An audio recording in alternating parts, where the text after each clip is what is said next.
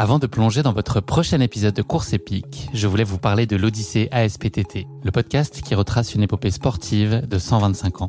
Le mouvement ASPTT propose une multitude d'activités sportives pour tout niveau, du débutant au confirmé, dans toute la France.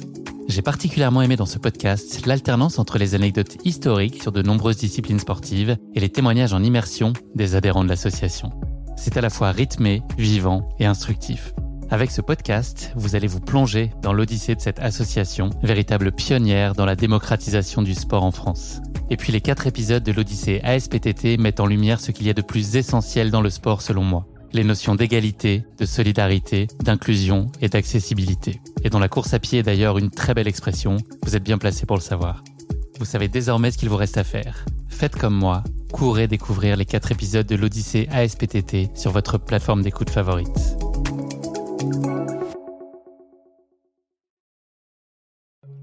Bonjour à tous, je suis Guillaume Lalu et je suis ravi de vous retrouver dans ce nouvel épisode de Course épique. Course épique, c'est le podcast Running et Trail qui vous fait vivre dans chaque épisode une histoire de course hors du commun. Athlète émérite, coureur confirmé ou anonyme passionné, quand la légende d'une course et la destinée d'un coureur se rencontrent, c'est dans Course épique qu'elle se raconte. Course épique, c'est un nouvel épisode chaque mercredi, mais c'est également chaque lundi matin un extrait de l'épisode à venir pour bien démarrer la semaine ensemble. Nous avons donc rendez-vous deux fois par semaine. Et si vous souhaitez suivre notre actualité au jour le jour et découvrir les coulisses du podcast, je vous donne rendez-vous sur notre compte Instagram courseepique.podcast. Je vous propose de revivre le marathon du Mont Blanc qui vient de se conclure il y a quelques heures à Chamonix avec trois épisodes hors série qui mettent en lumière des profils de coureurs très complémentaires. Valérie Duong, une coureuse amatrice qui a débuté la course à pied à 40 ans, Hugo Deck, athlète élite et membre du team Adidas Terex, et enfin Chloé Trespuch, athlète de haut niveau en snowboard cross, notamment double médaillée olympique. Un bien joli programme, vous l'aurez compris. Le moment est venu de laisser la place à Hugo Deck qui va partager avec nous ses 90 km du Mont Blanc. Bonne écoute. Salut Hugo. Salut. Bienvenue dans ce nouvel euh, épisode de Course épique qui est enregistré euh, depuis Chamonix à l'occasion du marathon du Mont Blanc. On est euh, réunis aujourd'hui ici car tu vas prendre le départ dans quelques heures des 90 km du Mont Blanc. Ça va être une première pour toi sur ce format. Comment ça va? Bah ça va bien. Bon, c'est pas la première fois sur un format de 90 bornes, mais c'est la première fois sur cette course et je suis excité de prendre le départ. Cet épisode, on l'enregistre le 22 juin, qui est une date particulière qui est pour un sport qui est cher à ton cœur, le basket, puisque la nuit prochaine va se tenir. Je sais même pas. Le draft. Ah oui, le draft avec Victor, ouais, draft, avec Victor pardon, exactement. pour expliquer peut-être à certains auditeurs qui ne connaîtraient pas le principe, c'est 30 équipes qui vont sélectionner les meilleurs espoirs du basket du monde entier lors de deux tours. Au total, il y a 58, exceptionnellement 58 et pas 60 joueurs qui vont être sélectionnés cette année. L'idée, c'est de donner euh, bah, aux équipes les moins bien classées lors de la dernière saison les chances d'avoir les meilleurs espoirs euh, de demain pour, euh, pour se renforcer et puis leur, leur laisser du temps de jeu. Et donc, tu l'as dit, les regards vont converger vers le français Victor Wembanyama, français de 19 ans, qui jouait jusqu'à peu au Metropolitans 92 à Levallois, et qui devrait être drafté en numéro 1. A priori, c'est le, le, le, plus grand espoir et probablement chez les San Antonio Spurs sur les pas de, de Tony Parker. Est-ce que tu as prévu de suivre ça euh, pendant ta courte nuit ou, ou pas du tout? Tu as d'autres choses bien plus importantes à faire que de regarder la draft? Non, je pense j'ai jamais trop regardé la draft. Moi, je préfère je regarder le. Si c'est diffusé d'ailleurs. Si, c'est diffusé, ouais. mais je préfère regarder les matchs qu'à draft. Mais moi, ce qui me fait rire, c'est qu'il est né le même jour, la même année que ma petite sœur, et ça me fait bizarre de savoir qu'il y a. Un... Et ta sœur va pas jouer en NBA Non, et ça fait bizarre qu'il y a un 2004 qui va aller jouer en NBA et qu'on voit cette année euh, battre des mecs qui ont 30 ans, et c'est beau à voir. La jeunesse, la fougue de la jeunesse, tu connais ça, tu es bien placé pour, euh, pour nous en parler. Je vais te demander, Hugo, de te présenter en quelques mots, mais je vais mettre une petite contrainte qui n'est pas, qui est pas neutre. Euh, tu n'as pas le droit de parler de sport. Alors, qu'est-ce que tu peux raconter euh, de toi, euh, voilà, sur ton âge, ton lieu de résidence, tes passions, ta vie, mais qui ne traite pas de sport, puisqu'on va avoir l'occasion d'y revenir plus amplement dans les minutes qui arrivent? Ah bah, Je suis bête, moi je fais que courir en fait, hein, toute la journée. C'est un mensonge. alors, moi je m'appelle Hugo Deck, j'ai 23 ans. Je suis né à Strasbourg, euh, voilà, j'ai pas mal bougé pour arriver à la fin de, de mon adolescence euh, dans le sud. Et mes passions, bah, sans parler de, de sport, euh, c'est dur parce que je suis un grand passionné de sport. je pense que c'est ça qui me prend quand même beaucoup de temps. Mais sinon, les passions à part le sport, ouais, franchement, je suis quand même quelqu'un qui, qui, est vachement. Euh...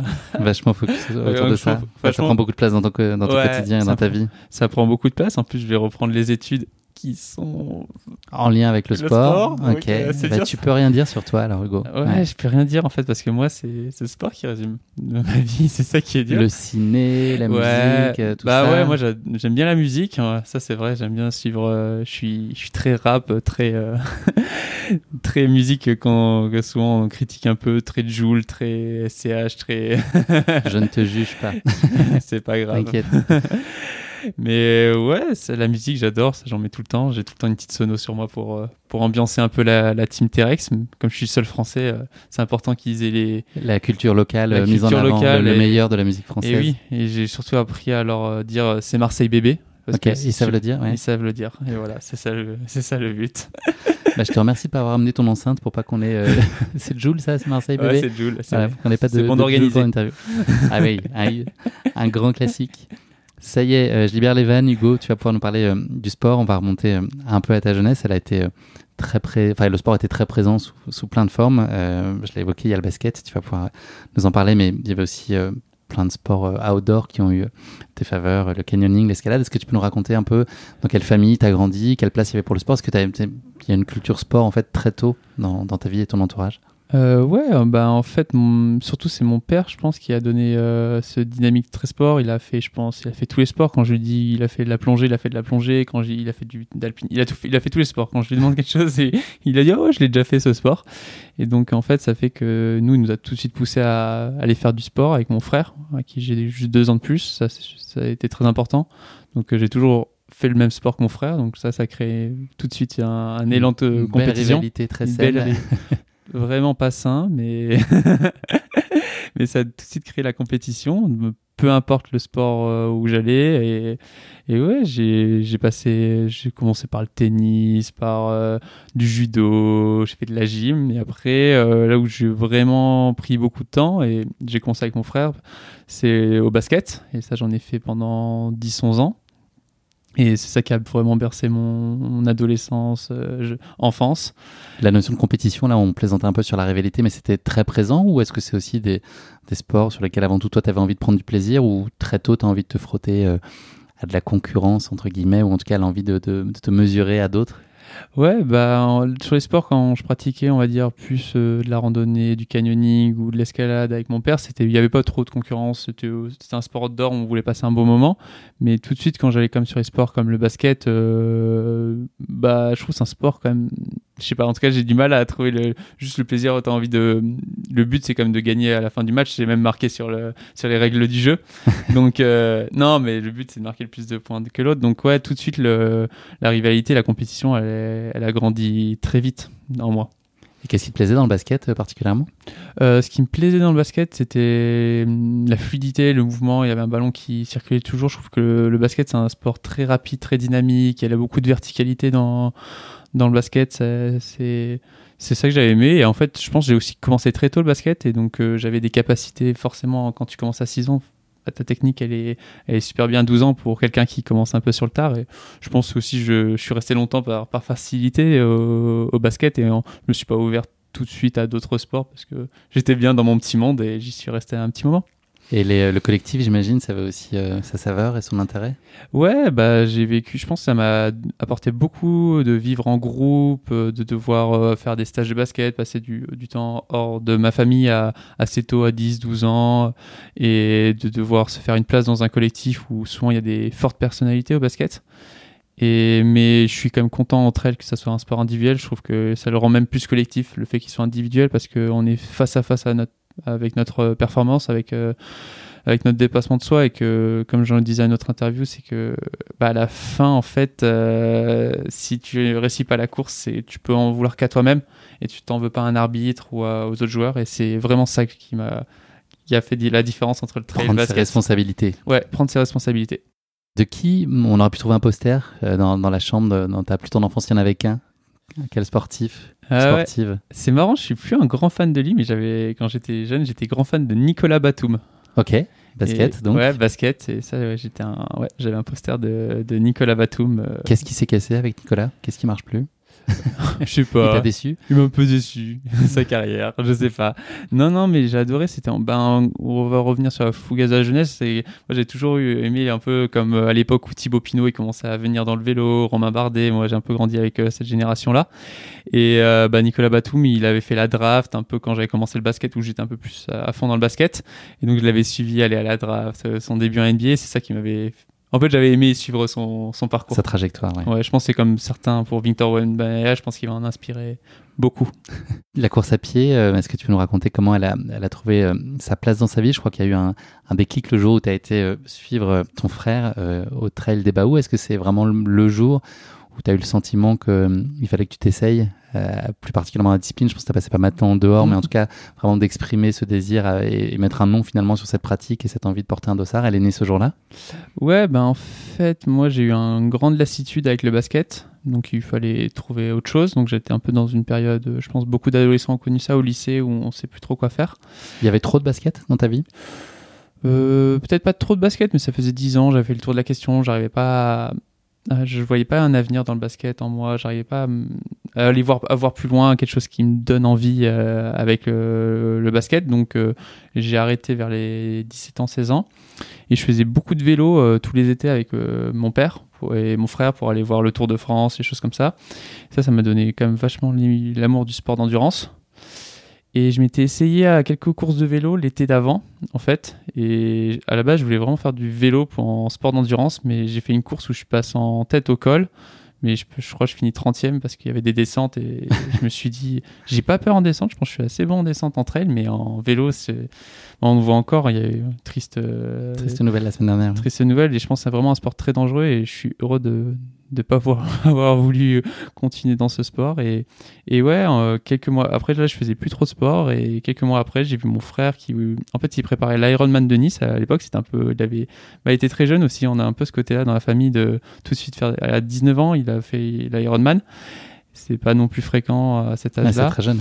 Et il- pour se préparer, le- durant l'hiver, il voulait faire un trail. Et j'étais allé voir un match de basket avec un copain. Et c'était juste à l'endroit où il y avait l'arrivée du trail. Et, et en fait, il arrivait pas, il arrivait pas. Il était parti beaucoup trop vite. Il, avait, il était parti avec les premiers alors que c'était sa première course de trail. il, est- il a fini quasi proche de l'abandon, mais il a fini. Et je trouvais ça super sympa parce que il faisait un parcours où je connaissais un peu tous les chemins. Et je trouvais ça magnifique de pouvoir s'exprimer sur autant de, autant de kilomètres. Et c'est le fait de l'avoir vu aller aussi loin dans l'effort aussi qui t'a plu, cette idée de dépassement et de pousser vraiment euh, dans ses retranchements? Ouais, et surtout, vraiment, c'est la trace un peu. Comme euh, quand on met une trace sur Strava et qu'on est fier de la mettre sur Strava, un peu, je trouvais ça trop, trop stylé de faire tout ce tour en courant à fond et en compétition, se, se tirer la bourre sur cette belle trace, sur, sur ces beaux parcours qu'on peut faire entre elles. Ta première course à toi, ça a été, euh, si je dis pas de bêtises, un, un trail en tout cas de, de 10 km à Aise, dans le sud de la France. Ça a été euh, à la hauteur de tes attentes, justement, de ce que tu fantasmais en tout cas en, en voyant euh, ton frère au trail de Baou? Ouais, c'est ça. euh, Bah, je m'étais déjà un peu préparé. J'avais en gros décembre, elle était en février la course, donc euh, j'avais fait une petite préparation pour ce 10 bornes avec 500-600 dénivelés. Et ouais, c'était aux attentes. J'ai fini troisième ou quatre, non quatrième. J'ai fini et au fini. euh, Moi, j'ai troisième sur mes fiches. Je crois que je finis quatrième. Ouais, je finis quatrième. euh, je, je perds au sprint euh, face à Jérémy Saint-Voirin et ça me Ah, fait tu rire. finis au sprint pour la troisième place. Ouais, c'est ça. Exact. C'est exactement ça. Et ça me fait rire. Je regardais par exemple les gens qui avaient vu ma story. Là, j'ai vu ce, ce gars qui, qui me gagne à mon premier trail et ça me fait rire qu'il continue encore à me suivre en fait. Et je crois qu'il fait plus trop de courses à pied, mais ça me fait rire qu'il me suive encore. Comment est-ce qu'il s'est précisé ton appel vers des plus longues distances? Est-ce que tu as aussi senti très vite que tu allais avoir envie de pousser euh, plus loin et plus longtemps?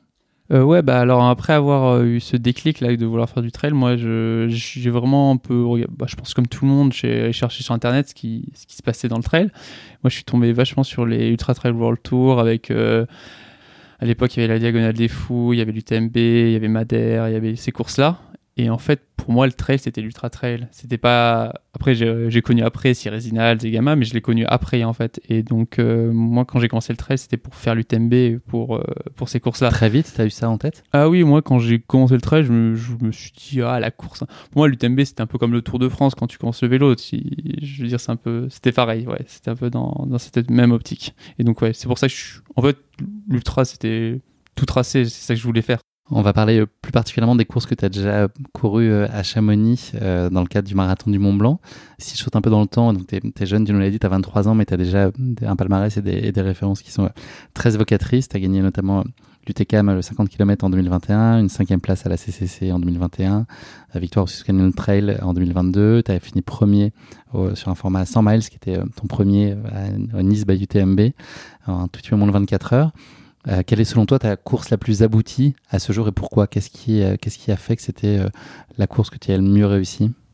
La course que j'ai mieux réussi, je pense. Bah, en fait, c'est physiquement, c'est la CCC quand même. Je pense une cinquième place à CCC, ça parle toujours à tout le monde. Et j'ai réussi à ce jour-là à avoir un niveau assez exceptionnel. Et ouais, j'ai réussi à aller loin, tout était bien et très abouti. Et à la fois mentalement, je suis super fier de ma, de ma victoire au 100 miles j'étais parti un peu comme favori, mais bon, j'avais aucune expérience sur 100 miles et j'ai réussi à bien gérer, j'ai pas fait de bêtises. Et... Ça met une pression, là, c'est d'avoir la, cote la plus élevée, d'être attendu alors qu'on n'a pas de référence sur la distance? Euh, Non, bah, sur le 100 miles, j'avais vraiment envie de finir. Parce que, comme je pense, peut-être tu en reviendras, j'ai fait quelques abandons déjà en, trail.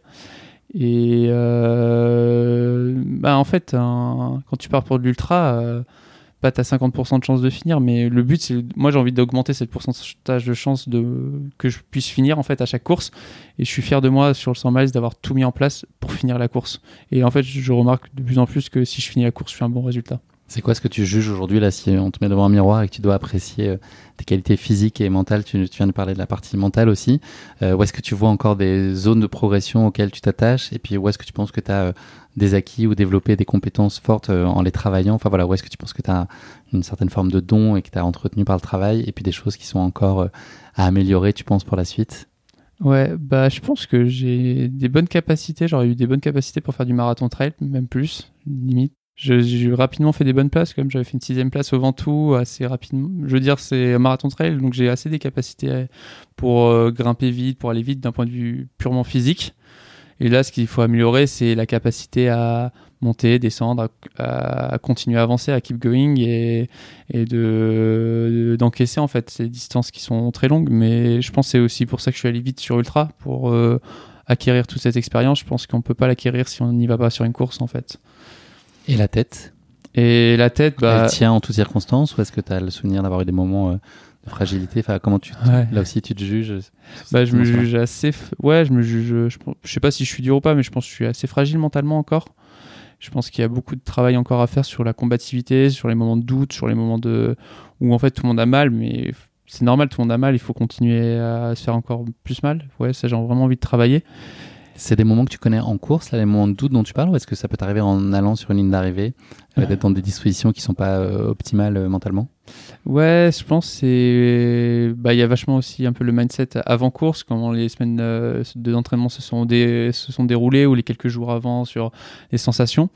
Mais parfois, je pense qu'il faut pas trop se fier aux sensations, il faut juste y aller et penser à soi et se battre. Et parfois, oui, bah, pour exemple, euh, Madère, la dernière course, j'avais pas des grandes sensations les jours avant, mais je suis pas fier de moi de pas peut-être m'avoir m'être plus battu sur la fin, on va dire, et d'avoir douté de moi en fait pour réussir à finir. Mais euh, ouais, c'est que parfois il y a des moments un peu de doute, et... mais ça fait partie du jeu en fait de l'ultra. On sait pas, on sait pas ce qui va se passer sur la course. Ce qui compte, c'est finalement comment on compose avec ces doutes-là. Qu'est-ce qu'on en fait? Ouais, c'est ça. Bah, j'ai commencé à travailler avec un préparateur mental maintenant depuis euh, Madère, et c'est vachement ça en fait. C'est que faut être juste euh, focus sur soi-même et essayer de de se battre avec les armes qu'on a ce jour-là et et en fait, il y a un objectif, c'est d'aller voir cette ligne d'arrivée et il faut juste tout composer, faire au mieux pour aller la voir. Les abandons, euh, tu l'as évoqué il y a quelques instants, mais il y en a eu notamment un sur la TDS euh, l'année dernière et plus récemment euh, au Mute. Mm. on parlait de, bah, de, gestion et de mental, de tout ça. est-ce que à froid, est-ce que tu arrives à, vite passer à autre chose et la raison prend le pas sur les émotions, ou est-ce que c'est quelque chose que tu traînes longtemps et qui te pèse? Ouais, bah la TDS c'est un abandon logique. J'avais grandi des pieds en fait. J'avais en fait j'ai pris 3 cm l'année dernière. J'ai pris une demi pointure assez tard quand même, à 23 ans. Et euh, c'était. En fait, je me suis cassé les ongles de pied de l'avant. Donc, je, c'est pour Tes chaussures n'avaient pas grandi, elles, en, en Non, et en fait, j'ai pas, changé la. Je me suis pas adapté. En fait, j'ai fait une bêtise sur ça. Mais j'ai accepté assez vite cet abandon parce qu'en fait, euh, c'était une, une, faute qui arrive, mais c'était une faute. euh, voilà, et c'est pour ça que je me- j'ai vite rebondi sur Nice. Et à Nice, je- j'ai fait un très bon résultat. Je suis, je suis fier de moi de ce résultat. Mais à Madère, c'était un peu plus dur parce que l'entraînement était bien. Je pense que j'avais tout bien calé. Et je sais pas, il y a eu un jour un peu sans où j'ai pas réussi euh, physiquement à être à 100% et à réussir à me battre peut-être à ce physique qui était à 90%. 80, voilà, et c'est là où c'est un peu plus dur de rebondir en fait. C'est ça où- que j'ai peur demain. Mais je pense que je pense que la frustration que j'ai eue à Madère euh, m'aidera demain pour, pour me battre. Tu refais des scénarios de course justement quand tu abandonnes à posteriori? Est-ce que tu réimagines Tu te dis et si et j'aurais pu et pourquoi j'ai pas fait ça euh, Pourquoi j'ai pas serré les dents jusqu'au ravito d'après? Ouais, bah souvent, ouais, souvent ça c'est un peu la. C'est souvent facile de le dire, je pense, après, après course, de dire euh, Ah, j'aurais pu juste serrer les dents, j'aurais pu me poser, j'aurais mangé euh, quelques barres, j'aurais pris mon temps je serais allé jusqu'à la fin. Mais moi, j'ai un. En fait, comme quand je fais de l'ultra trail, c'est pas pour être un randonneur, c'est pour être un coureur. Et ça, j'ai un peu du mal parfois à l'accepter que c'est pas grave de randonner sur 15-20 bornes à la fin et il faut réussir à aller voir cette ligne. Et c'est ça que j'essaye aussi de travailler. En plus, quand on va sur des formats en plus comme 100 miles qui sont encore différents que les 100 bornes.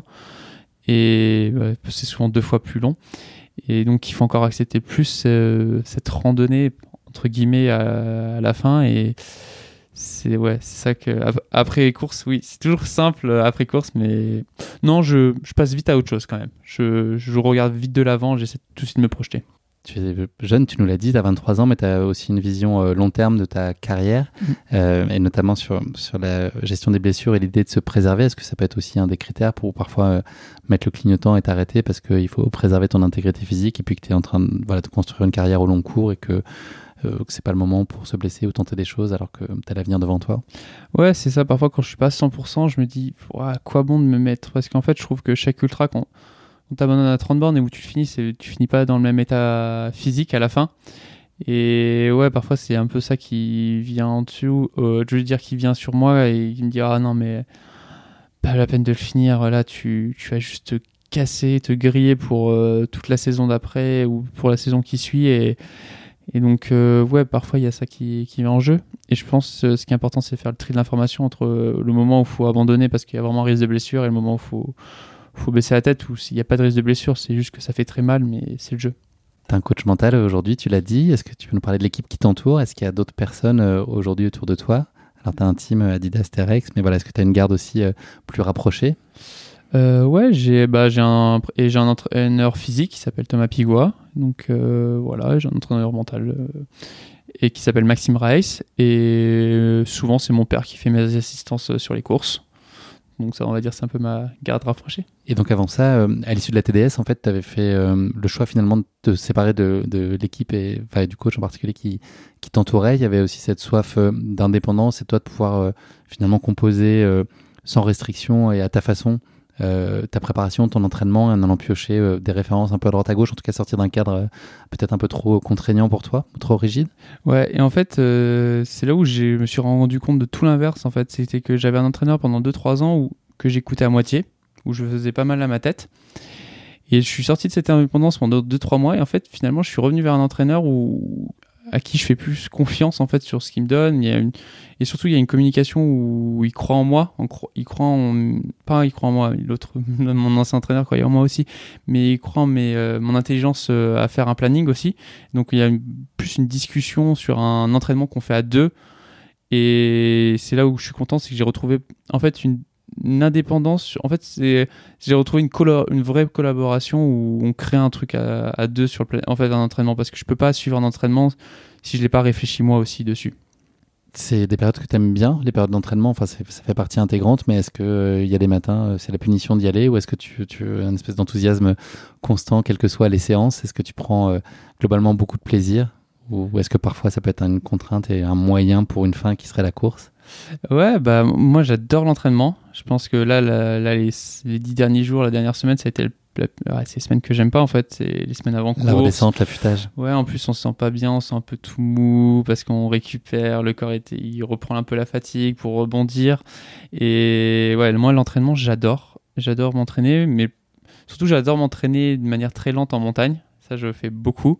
Parfois j'ai un peu plus du mal à, à bouger les fesses pour euh, être dans sur un certain rythme à certains moments. Donc ouais, ça c'est un peu plus dur. Mais en fait, pour moi, le plus dur, c'est quand il y a vraiment un plan à suivre, il faut ce jour-là faire cette séance-là. Moi, ce qui, là où je suis assez bon, c'est quand quand le matin il y a un gars il fait ah j'ai un 3 fois 20 minutes à faire avec toi bah, je fais le 3 fois 20 minutes avec lui et après euh, j'essaie de composer comme ça. Mais parfois faut je sois un peu plus rigoureux et c'est là où c'est un peu plus dur pour moi. Mais j'adore l'entraînement. C'est juste que parfois j'ai un peu du mal avec euh, l'entraînement trop carré. On peut parler de quoi comme volume horaire là sur une semaine de quasiment de pic en préparation là sur des formats euh, longs ou très longs type 100, 100 miles ou 100 km ça peut aller jusqu'à prendre quelle place dans une semaine? Ouais, bah j'ai vachement diminué mon volume d'entraînement par rapport à l'année dernière où j'étais, j'avais atteint des 1000 heures en entraînement dans une année et où je faisais parfois des semaines à plus de 30 heures sur euh, en pic. Là, par exemple, pour le 90, euh, je crois que j'ai pas dépassé, j'ai fait un peu plus de 20 heures, 22 heures, quelque chose comme ça, 22, 23 heures.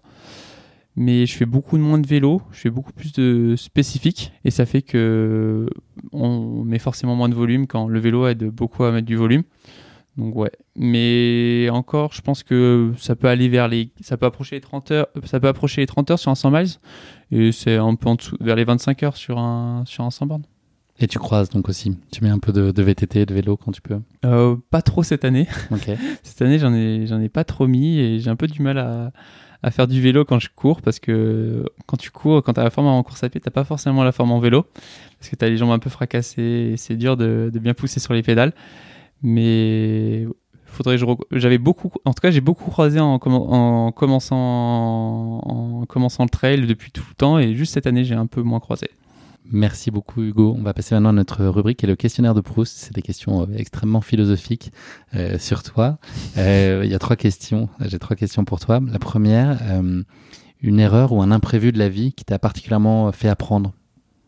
Une erreur, un imprévu de la vie. Oh. Un incident de course, une décision que tu as prise, euh, quelque chose d'accidentel. Est-ce qu'il y, est y, a un moment euh, particulièrement marquant de, de, ta vie qui peut être un choix décisif ensuite euh?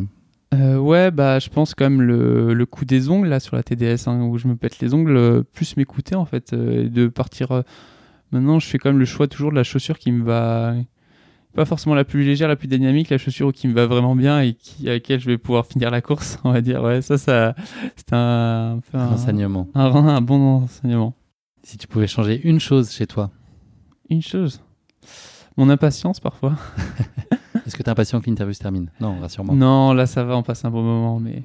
L'impatience. ouais, l'impatience, j'ai envie de j'ai envie de tout gagner tout de suite, j'ai envie d'être euh, tout de suite fort. Et, mais aussi l'impatience, ça c'est pas très grave, mais l'impatience dans la vie de tous les jours, parfois je suis quelqu'un un peu de.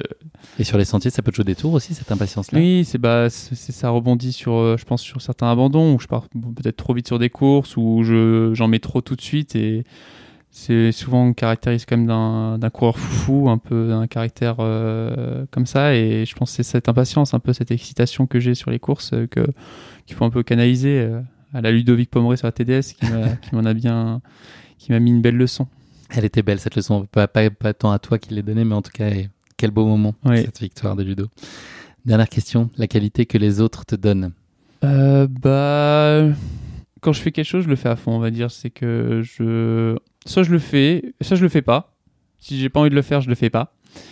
Et c'est un défaut en fait. En fait, c'est mon défaut. Je pense que c'est même ça, peut-être mon défaut. Et à la fois ma grande qualité, c'est que quand j'ai pas envie de faire quelque chose, je le fais pas.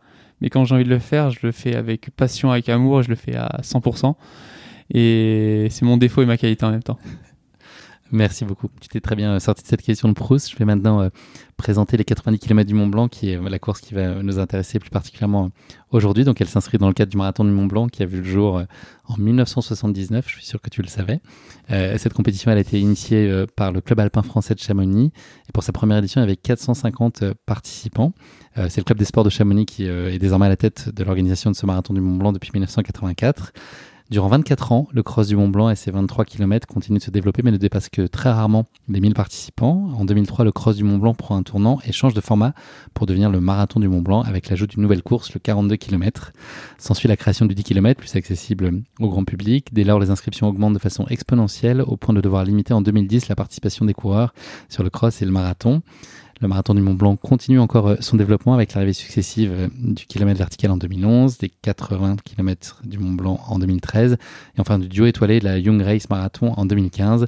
Le marathon du Mont Blanc a également accueilli les championnats du monde de skyrunning en 2014.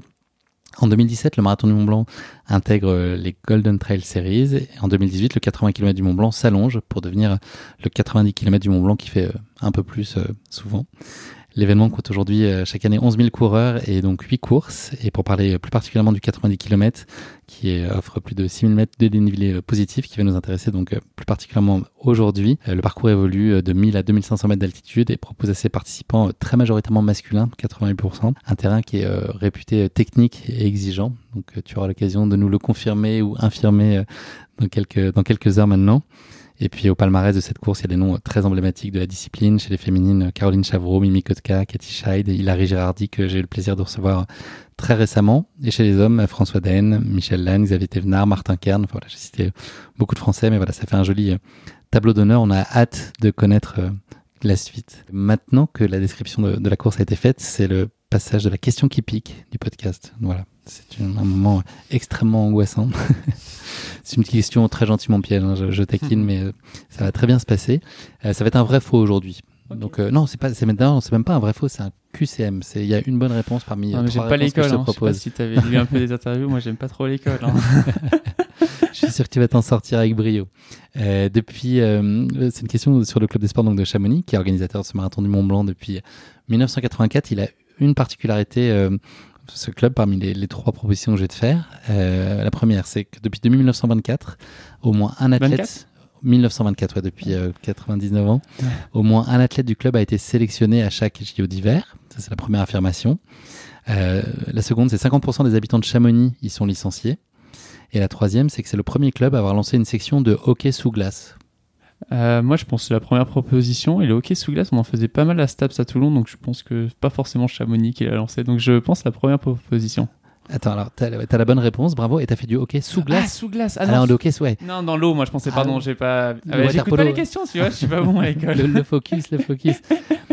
Non, bah alors, en tout cas, tu as trouvé la bonne réponse. Et quand même, il faut que je raconte parce que le hockey sous glace, ça existe. Ça peut ah, paraître euh, ah complètement, euh, complètement dingue. Euh, c'est un sport qui est peu pratiqué, bizarrement, et très dangereux et qui se joue dans des lacs gelés. donc, les joueurs, ils évoluent en apnée sous la glace. Ils sont équipés d'une combi de plongée, de palmes, d'un masque, d'un tuba et d'une crosse. Le palais flotte et donc en permanence collé à la glace surfacique. C'est technique. Ah les joueurs, ils évoluent en nageant sur le dos. Ils essaient de pousser le palais dans les buts, également sous la glace. Et les équipes sont composées de deux joueurs qui se relaient pour pousser le palais et chaque joueur fait des apnées d'en moyenne 30 secondes avant de retrouver le trou dans la glace qui lui permet de retrouver l'air de la surface. Ah, c'est pas subaquatique. Non. Je sais pas si tu as déjà vu ça. Non. Euh, bah, ils se mettent dans une piscine ouais. et tu un palais qui est au fond de, de l'eau et ils font du ah, okay, euh, c'est encore une autre version. Ouais, c'est encore une autre version. Là, c'est ok. Ok, sous glace, c'est encore autre chose. Donc voilà, je, je, cherchais un truc un peu déconne sur une, section un peu, un peu de, de sport euh, d'hiver. Donc j'ai trouvé que le hockey sous glace existait. Pas mal, je, te, je, te, remercie. J'ai appris des choses aussi grâce à toi sur ça. Bravo, tu ne t'es pas laissé avoir par ma proposition de réponse erronée sur le hockey. Je pense que tu, tu es à la vanne. On va donc continuer de briser la glace puisqu'on va parler maintenant plus particulièrement de, des 90 km qui te tendent les bras dans quelques heures. Le marathon du Mont Blanc, tu connais, euh, tu nous l'as dit brièvement tout à l'heure, tu as été euh, en 2017 20e sur la Young Race, puis 5e en 2018, c'est un format d'environ 14 km pour un peu plus de 1000 mètres de dénivelé positif. Quel souvenir tu en gardes? En tout cas, la première participation, c'était euh, il y a 6 ans euh, voilà, c'était des balbutiements sur tes compétitions euh, mm. relevées euh, de ce type-là. Qu'est-ce que tu gardes comme souvenir et puis comme expérience ici à Chamonix? Qu'est-ce que tu as gardé de l'époque? Bah, Qu'il faut avoir son matériel obligatoire déjà, parce qu'en fait, je finis pas 20e. Je me suis pris une pénalité de 10-15 minutes sur la Young Race parce que j'avais. Oh, je suis parti parce que dans les courses dans le sud, tu pars et c'est pas, pas grave. Problème de chaussures, pas la bonne taille Non, non, non homologué. Là, j'avais juste pas ma couverture. J'avais rien en fait. J'étais parti avec une petite flasque et j'étais. Tu t'es fait contrôler à l'arrivée À l'arrivée et. Rétrogradation. Rétrogradation. Donc, euh, je me rappelle de ça et surtout, je me rappelle que. Euh, ouais, la soirée euh, de terminale m'avait fait beaucoup de mal sur, sur fin juin, donc je pense que si on a des soirées étudiantes euh, de fin d'année, euh, le marathon du Mont Blanc, c'est pas, très compatible. C'est pas très compatible. Euh, Parce que tu as bu que de la limonade, c'est ça, à la soirée étudiante? Ouais, c'est Jägermeister, ça m'a pas, ah, ça m'a pas, ça m'a pas aidé. Quand même pas Jägerbomb. Ah, Jägerbomb en plus. Ah ouais, Encore Et la cinquième place, ouais, j'étais content. Là, c'était une belle progression, une bonne revanche et. Mais ouais, j'ai jamais trop connu sur cette Young Grace des sensations incroyables. c'est marrant. C'est un endroit où tu aimes bien venir, Chamonix, pour courir, pour, pour les courses. Voilà, le marathon du Mont Blanc, ça a une saveur particulière pour toi? Ouais, bah, je me sens super bien à Chamonix. Euh, à chaque fois, j'y, la première fois que j'y suis allé, en fait, c'était pour le trail. J'y étais jamais venu avant. Et oui, c'est un endroit mythique avec ses montagnes, avec tout cet environnement. Euh, tu marches, tu, tu parles à quatre personnes. C'est, c'est assez particulier. Et ouais, j'aime bien y passer du temps. Est-ce que tu as fait la préparation que tu voulais? Est-ce que tu te sens euh, en pleine possession de tes moyens? Tu peux tout nous dire, ce sera diffusé après la course. Ah donc oui. tu vois, tu peux tout révéler. euh, tes, tes concurrents n'entendront rien. Oh, bah, pff, je pense que euh, si même si je leur dis que j'ai fait la pire des préparations, hein, c'est pas pour ça qu'ils vont changer leur course. Hein. Si, si- s'ils changent leur course parce que j'ai fait une bonne ou une mauvaise préparation, faut qu'ils fassent une préparation mentale aussi. Mais ouais, non, non, ma préparation, elle est- s'est super bien passée. J'ai pas- j'ai réussi à faire des blocs d'entraînement que je voulais. Euh, j'ai réussi à faire les. Ouais, je, dans les intensités, dans les choses comme ça, je me suis vraiment bien entraîné. Un peu des sensations un peu bizarres là avant course où je me sentais un peu mou, mais c'est toujours Mais un peu. classique de la période, ce que tu disais, non? Bon, en tout cas, ouais, c'est toujours un peu comme ça. Je me sens toujours un peu mou à- avant course. Et donc, euh, en tout cas, la préparation, au-delà de l'affûtage, était parfait. Donc, euh, j'espère que ça va, ça va se produire demain. Ça- on va le voir demain. Tes ambitions sur la course, est-ce que c'est est-ce que c'est une position? Est-ce que c'est un temps? Est-ce que c'est du plaisir et de la performance et faire le mieux possible? Bah ouais, je pense que c'est comme je disais juste avant. Je pense que si je finis la course, euh, en fait, je suis quelqu'un qui a des capacités physiques et qui forcément pas tellement, qui va pas partir si lentement, même en faisant attention que forcément, bah. Tu seras placé. je il bien faut. placé. Et en fait, si je finis la course à peu près dans un bon état et je prends du plaisir sur euh, 80% de la course ou plaisir, même à la fin dans la combativité, on prend du plaisir, mais je, reste dans, un, dans une fluidité relativement longtemps dans la course, je sais que je serai bien placé. Donc, je pense qu'il faut juste que je pense à moi et le résultat en suivra. J'avais la discussion avec euh, Hilary dans ce, même hôtel il y a un mois, Hilary Girardi, qui disait qu'elle elle se définissait euh, trois types d'objectifs, enfin trois niveaux d'objectifs. Donc le, un niveau plancher, mais qui était déjà en soi euh, un accomplissement, Mm. euh, un niveau intermédiaire qui était un peu au-delà de ce qu'elle pouvait imaginer, et puis le Graal euh, absolu. Toi, ça pourrait être quoi, toi, les trois paliers euh, là sur cette, sur cette course? J'imagine que tout en haut, c'est évidemment la victoire. Euh, ouais, c'est quoi déjà euh, voilà, un, un résultat qui pourrait te satisfaire? Ouais, bah, moi, je, comme j'en parle, ouais, je suis quelqu'un de tout le temps satisfait. Je pense que je- même si je gagne euh, demain, je, si, si mes concurrents n'ont pas fait une bonne course et que je gagne dans un temps qui me, qui me va pas, bah, je serais heureux, hein, mais je serais insatisfait derrière. Donc, euh, C'est vraiment par rapport à toi, là, le raisonnement. Ouais, par rapport à moi, je suis, je peux toujours être. En fait, euh, surtout, je pense que je suis quelqu'un de toujours insatisfait, même quand je gagne, j'ai, j'ai, un peu ce côté ah mais j'aurais pu mieux faire ça, j'aurais pu mieux faire ça. Mais oui, le, bah, après quand on part sur une course, c'est pour gagner, donc oui, bah, je pars pour gagner, oui, c'est, sûr. Je vais tout mettre en place pour gagner, c'est, c'est le but à la fin. Je pense que quand on fait une compétition, c'est pour, en tout cas pour, euh, pour les élites ou en tout cas pour ceux qui visent la victoire, bah, on part pour gagner, ça c'est, le jeu. Mais surtout, je me répète, mais je sais que si je finis la course, je finirai sur, euh, dans une bonne place. Donc, euh, si je finis la course, je ferai le résultat en suivra. Le cœur du sujet, c'est toi, mais est-ce que tu regardes quand même certains euh, des autres coureurs avec un- une attention particulière? Ouais, bah, je pense qu'on a un- le plateau, c'est pas le plateau du marathon. Cette année, je... il y a quand même un petit grade en, en dessous, mais il y a un, beau plateau. Bien, après il y a Dimitri, je sais qu'il vient pas, mon compatriote euh, d'Adidas Terex, mais on a un beau plateau. Bah, forcément, je pense que le favori de la course c'est clairement Germain avec euh, Germain avec toute l'expérience qu'il a, qu'il a déjà acquis, il est dans, dans, vers la trentaine. On voit que vers la trentaine, c'est là où il y a les plus belles performances euh, de tous les athlètes. Je pense que donc Germain est archi favori sur cette course. Après, je retrouve mon, mon ami chinois Minky, euh, qui on avait partagé un peu à la TDS quelques moments. Et oh, c'est pour, pour, juste pour euh, blague à part, euh, il a quand même sorti de Bourg-Saint-Maurice, il a appelé sa copine. euh, au ravito, il a appelé sa copine en FaceTime euh, en pleine course. Juste- je sais pas, moi je trouve ça, j'ai trouvé ça assez incroyable. Ouais.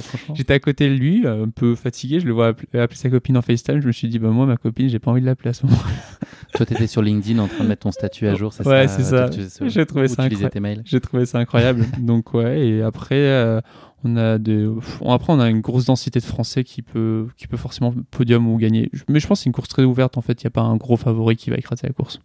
T'as une idée de la façon dont tu veux l'aborder, euh, d'une façon un peu plus stratégique? Est-ce que tu as déjà réfléchi un petit peu à ça? Ouais, bah l'idée en d'un point de vue stratégie, c'est que d'avoir une alimentation très forte, très riche euh, tout de suite, et de réussir à me boire le max et en fait être dans un dans une aisance de course le plus longtemps possible qui permette de vraiment m'alimenter au maximum. C'est vraiment ça ma stratégie et, et à la fin on fait du all-in hein, et on essaie de, on voit où on en Mais est. partir vite déjà, on n'est pas forcément dans la gestion. euh, Ah non, non, non, non. Dans la gestion pour euh, pouvoir manger, pour pouvoir, euh, pour pouvoir tout. Non, je pense que c'est toujours euh, le but d'être focus sur moi et sur ma course. Je pense que peut-être dans quelques années, je, je pourrais faire des stratégies envers les autres, mais j'ai tellement déjà beaucoup à apprendre sur moi-même avant de penser aux autres. L'alimentation sur la course, est-ce que c'est un sujet pour toi? Est-ce que tu arrives parfois d'avoir des difficultés à t'alimenter ou à t'hydrater? Ou est-ce que globalement, tu es plutôt bien loti ou bien préparé? Bah, je suis bien loti d'un point de vue euh, digestif. J'ai jamais eu de problème d'estomac ou choses comme ça. Mais parfois, j'ai du mal un peu comme tout le monde euh, quand le sucre, la barre, euh, t'en peux plus, t'arrives plus à mâcher. Moi, j'arrive pas à mâcher en course, donc j'ai que des choses. euh, que j'essaie que faire des choses euh, de faire passer soit dans, dans le liquide soit en, en compote ou, ou sous cette forme là parce que moi je n'arrive pas à mâcher en course donc euh, oui c'est ça ma difficulté mais sinon mon, mon ventre est solide Le départ, il est prévu euh, à 4 heures du matin. Comment est-ce qu'elles vont se passer là toutes les heures euh, quand on a une course à 4 heures du matin En tout cas pour toi, comment ça se passe? À quelle heure tu vas te coucher? À quel moment est-ce que tu est-ce que tu dînes? Est-ce que tu prends quelque chose avant de partir? Est-ce que tu te nourris av- avant de partir sur la course? Ça va être quoi là globalement euh, ta toute fin de journée euh, jusqu'à Ouais. 4 heures du matin? Bah, je vais jouer à la play avec euh, Peter, ça va être sympa. Peter Engdahl, ouais. ouais, on loge ensemble. euh, il euh, je, je remercie un superbe accueil quand même dans la team de Peter. Il paraît qu'il y a un jeu de hockey sous glace vachement sympa sur PS5. Ah, mais on va essayer. Ouais. Hein.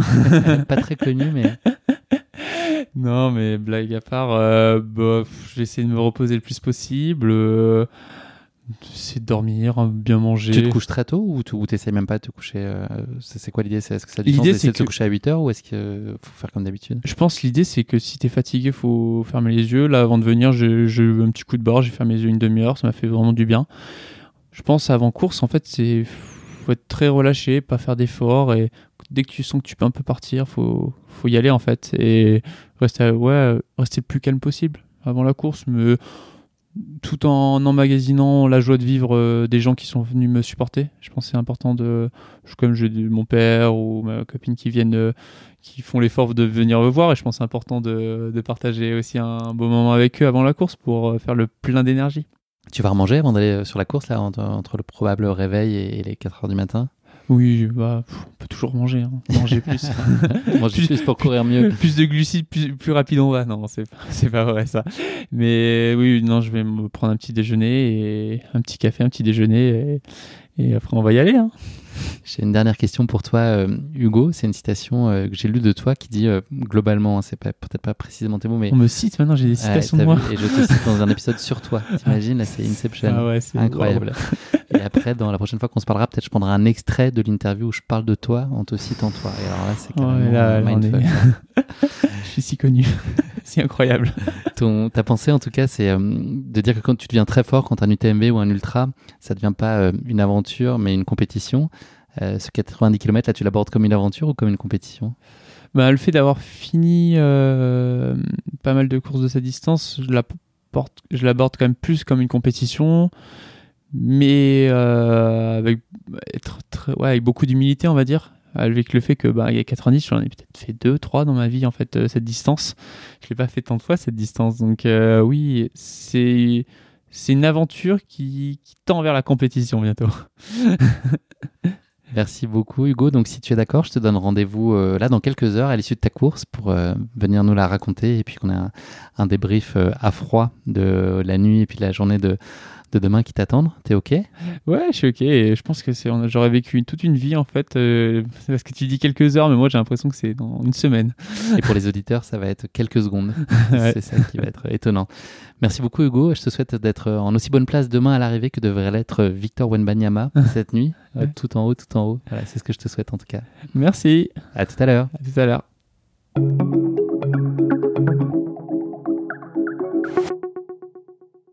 Salut, Hugo.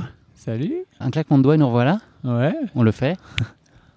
Réapparition, changement de contexte pour ceux qui vont peut-être voir la vidéo. On est dehors, il y a des petits bruits d'oiseaux. euh, C'est pas de la post-production, c'est pas du sound design, il y a vraiment des oiseaux à côté de nous. Ouais. On n'a pas mis un hélico comme au mondiaux là pour faire, euh, alors que c'était un drone.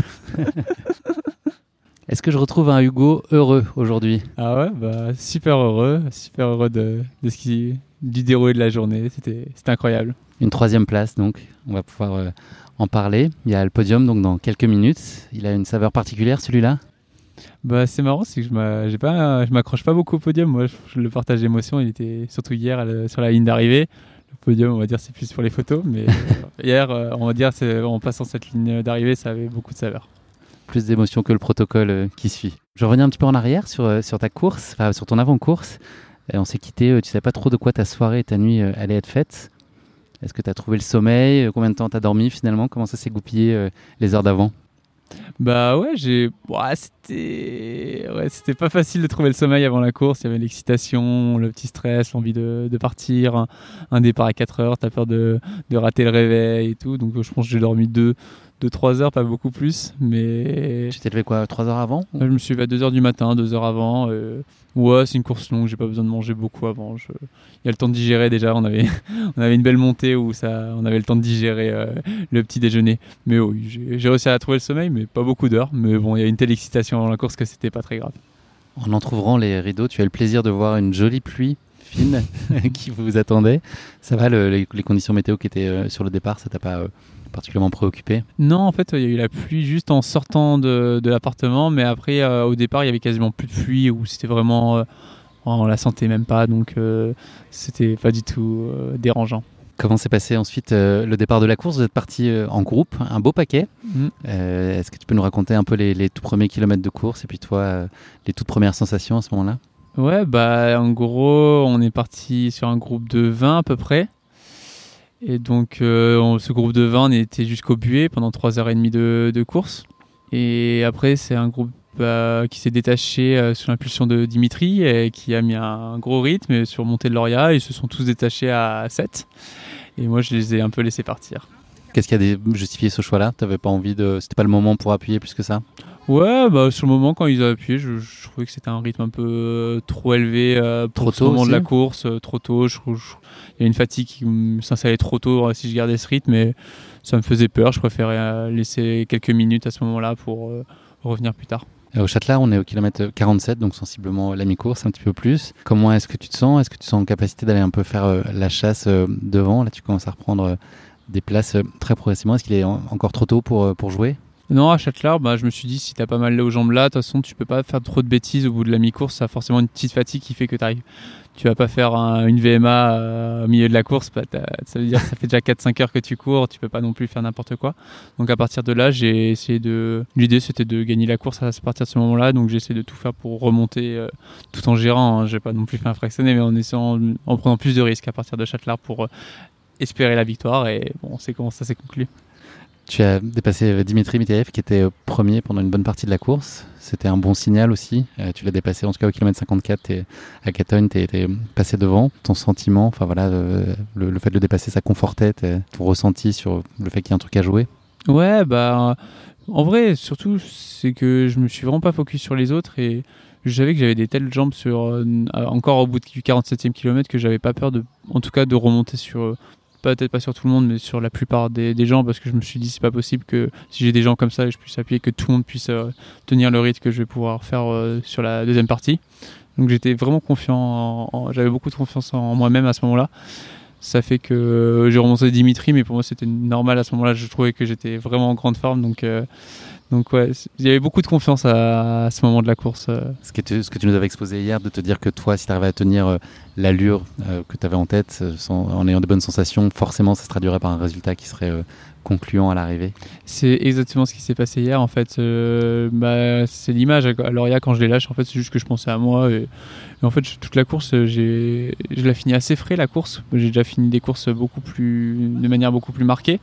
Et je pense c'est parce qu'il y a eu une bonne gestion et que la fatigue est venue de manière linéaire et, et donc euh, ouais, et beaucoup plaisir en fait à, dans cette gestion et à penser qu'à moi, et le fait que ben, je me suis pas mis dans le rouge pendant des heures et des heures. Tu as rattrapé euh, Antoine autour, en tout cas on t'a dit au kilomètre 63, on t'a dit qu'il y avait Antoine euh, devant qui était un peu en, difficulté. Donc tu l'as dépassé quelques kilomètres après, là ça veut dire podium. Est-ce que ça peut éventuellement changer quelque chose là, euh, dans ton état d'esprit? Bah, ça m'a rassuré parce que en fait, ça faisait pas mal de temps que j'étais en chasse-patate sur le podium. Donc bon, ça faisait du bien d'en rattraper un, c'est quand même toujours cool. Mais j'avais, ça m'a pas changé dans l'esprit le fait que je jouais la remontée pour euh, aller chercher la première place. Donc j'étais toujours un peu. En fait, pour moi, c'était juste un objectif euh, dans, dans les, les gars que j'avais encore cherché devant, en fait. Donc euh, je crois que je lui ai même pas dit bonjour à Antoine quand je l'ai croisé. Sympa.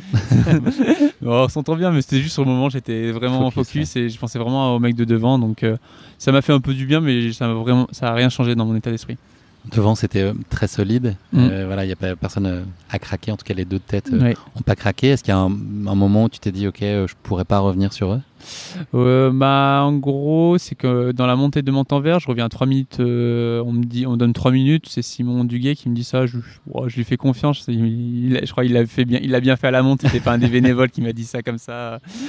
Donc, ouais, je suis remonté à 3 minutes 2. Et, et en fait, euh, finalement, Montanvert, ils ont nous repris 4 minutes. Donc, dans la deuxième partie, ils m'ont repris du temps. Et là, je fais Ah, bon, bah là, j'arrêtais pas de donner depuis quelques heures pour remonter, pour remonter. Et j'ai buté à 3 minutes et après ils ont au fur et à mesure repris du temps pour euh, finir à peu près à 10 minutes de moi. Donc euh, vers mon temps vert, j'ai commencé à, douter. Donc là tu lâches en gros, tu te dis que tu pourras pas et par la force des choses le rythme tombe un petit peu bah, je pense que mon rythme il est pas trop tombé. Je pense que c'est eux qui ont sont fait une telle guerre qu'ils ont, gagné du temps parce que bah forcément quand tu as une minute 30 tu vois derrière tu te dis bah faut ils sont tout le temps dans la relance moi je pense que mon rythme il est quand même resté constant il est resté constant c'est juste que j'avais pas cette guerre qui a fait que que je suis allé à leur rythme. Comment se passe la toute fin de course, les derniers kilomètres? Bah, c'était super cool parce que bah, j'avais un copain qui était au milieu, du, euh, milieu de la descente. Il m'a dit oh, que j'avais euh, quasiment 20 minutes d'avance euh, derrière. Devant, on m'a dit que je pouvais pas les rattraper. Donc bah, j'ai profité de la dernière descente. J'ai lâché un peu le. Je me suis amusé. Voilà. En plus, j'avais les jambes pas trop cassé. C'était comme une descente où j'arrivais encore à descendre euh, proprement. Donc, euh, je me suis, j'ai pris vraiment du plaisir dans cette dernière descente, comme une descente en entraînement où tu as envie d'un peu lâcher les chevaux, de prendre de la vitesse. Et, et après, l'arrivée à Chamonix est toujours exceptionnelle. Tu conclus donc cette course euh, à la troisième place. tu fais 11 minutes derrière Germain. Louison finit lui à moins de 2 minutes derrière Germain. Donc on a mm. vraiment un, bah, ils sont livrés un mano à mano qui effectivement a dû les servir aussi. En fait, qu'ils sont très probablement dépassés, ont poussé plus loin. C'est quoi le sentiment qui domine à l'arrivée? Est-ce que c'est beaucoup de satisfaction, de la fierté, du plaisir? Enfin voilà, comment tu comment tu reçois ce moment-là? Ouais, bah je suis fier de moi, de ce que j'ai mis en place. Il y a un drone au-dessus de nous. Quoi? Il y a un gros drone au-dessus de nous, tu entends? Ah ouais. je, je, répondrai après. non, non, ça fait partie du charme. De, ah, ça fait partie du charme. Exactement. Non, mais euh, je suis très fier de moi. Bah, le temps, il est vraiment au-delà de mes espérances. J'étais plus parti sur du plus de 11h30. Et je suis à moins de 11h, donc euh, c'est.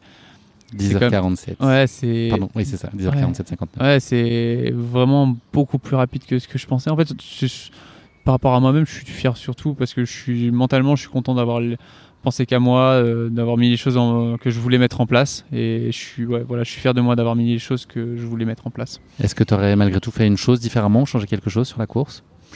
Bah après course, c'est facile. J'aurais peut-être dû de le dire, mais j'aurais dû peut-être prendre plus de risques un peu en milieu de course on va dire essayer de faire cette remontada un peu plus tôt, qui aurait permis de rejoindre et être à, un peu plus tôt à une minute, un peu plus les voir un peu plus tôt. Donc ça, oui, j'aurais dû prendre un peu plus de risques et ça aurait changé, je pense, euh, en tout cas pas l'issue à la fin du résultat, mais en tout cas ça aurait changé euh, un peu le fait que je puisse prendre ou je puisse gagner ou pas gagner en fait cette course. Mais c'est peut-être une prise de risque un peu plus importante en milieu de course, mais sinon j'ai pris tellement de plaisir euh, durant tout le long de la course que j'ai euh, rien envie de jeter. Qu'est-ce que tu retiens de ces 90 km du Mont Blanc? Euh, je retiens que j'ai fait ma course et que je suis fier d'avoir fait ma propre course et, et, que je remarque que faire sa propre course, on prend beaucoup de plaisir à, penser à soi avant de penser aux résultats autour et du temps. Juste je suis fier de ouais je retiens vraiment de, cette fierté d'avoir fait ma course et d'avoir écouté mes sensations et, j'en garde euh, j'en garde un grand sentiment de plaisir. C'est quoi tes rituels de récup? Comment t'as géré ça? Là t'es arrivé il y a 24 heures. Qu'est-ce que tu fais euh, à l'arrivée habituellement? Et puis les, heures qui suivent? Oh je suis, en vrai après une course je suis pas très maniaque sur la récup euh, j'ai soif, je bois, j'ai envie de dormir, je dors. Non, je fais rien de particulier. J'essaie juste de relâcher la pression, de voir les copains parler. Non, je me prends pas. C'est pas le moment. J'ai pas envie de me prendre la tête à ce moment-là.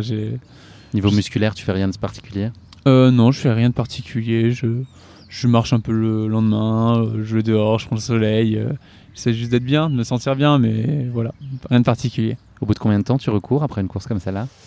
Bah, ça dépend toujours. Je pense que peut-être si j'avais fini dans le fight avec Germain et, et, Louison, ça n'aurait pas été pareil. On puise juste en fait les quelques ressources en plus à la fin qui fait que tu prends beaucoup plus de temps à récupérer. Là, comme j'ai fini un peu plus tranquillement, comme j'étais seul et que je que ma place était assurée, bah, je pense que bah, normalement j'ai une reconnaissance du, de l'UTMB dans 9 jours. Voilà. Ok.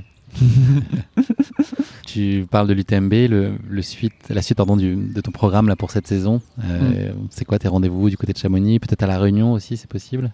Non, je pas pense pas à La Réunion? Cette année. Donc, euh, je pense que c'est une course, euh, j'ai encore remarqué avec Madère, ces courses en fait d'île où tu as beaucoup de marches avec des descentes parfois très raides et tout. Et je me sens pas encore assez mature sur des courses comme ça. Je, je, me sens pas avoir la capacité musculaire à, à accepter une diagonale des fous. L'UTMB, euh, ce qui est dur, c'est que par son niveau aussi, mais euh, je préfère l'UTMB, je pense pouvoir mieux assumer la course comme un UTMB euh, aujourd'hui. Donc c'est ton grand rendez-vous là de deuxième semestre 2023 C'est ça.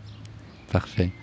Là, la journée est quasi parfaite, pour ne pas dire parfaite, d'ailleurs elle n'est pas quasi parfaite, elle est parfaite. parfaite. C'est quoi le, la suite de ton programme? Là, il y a podium dans mmh.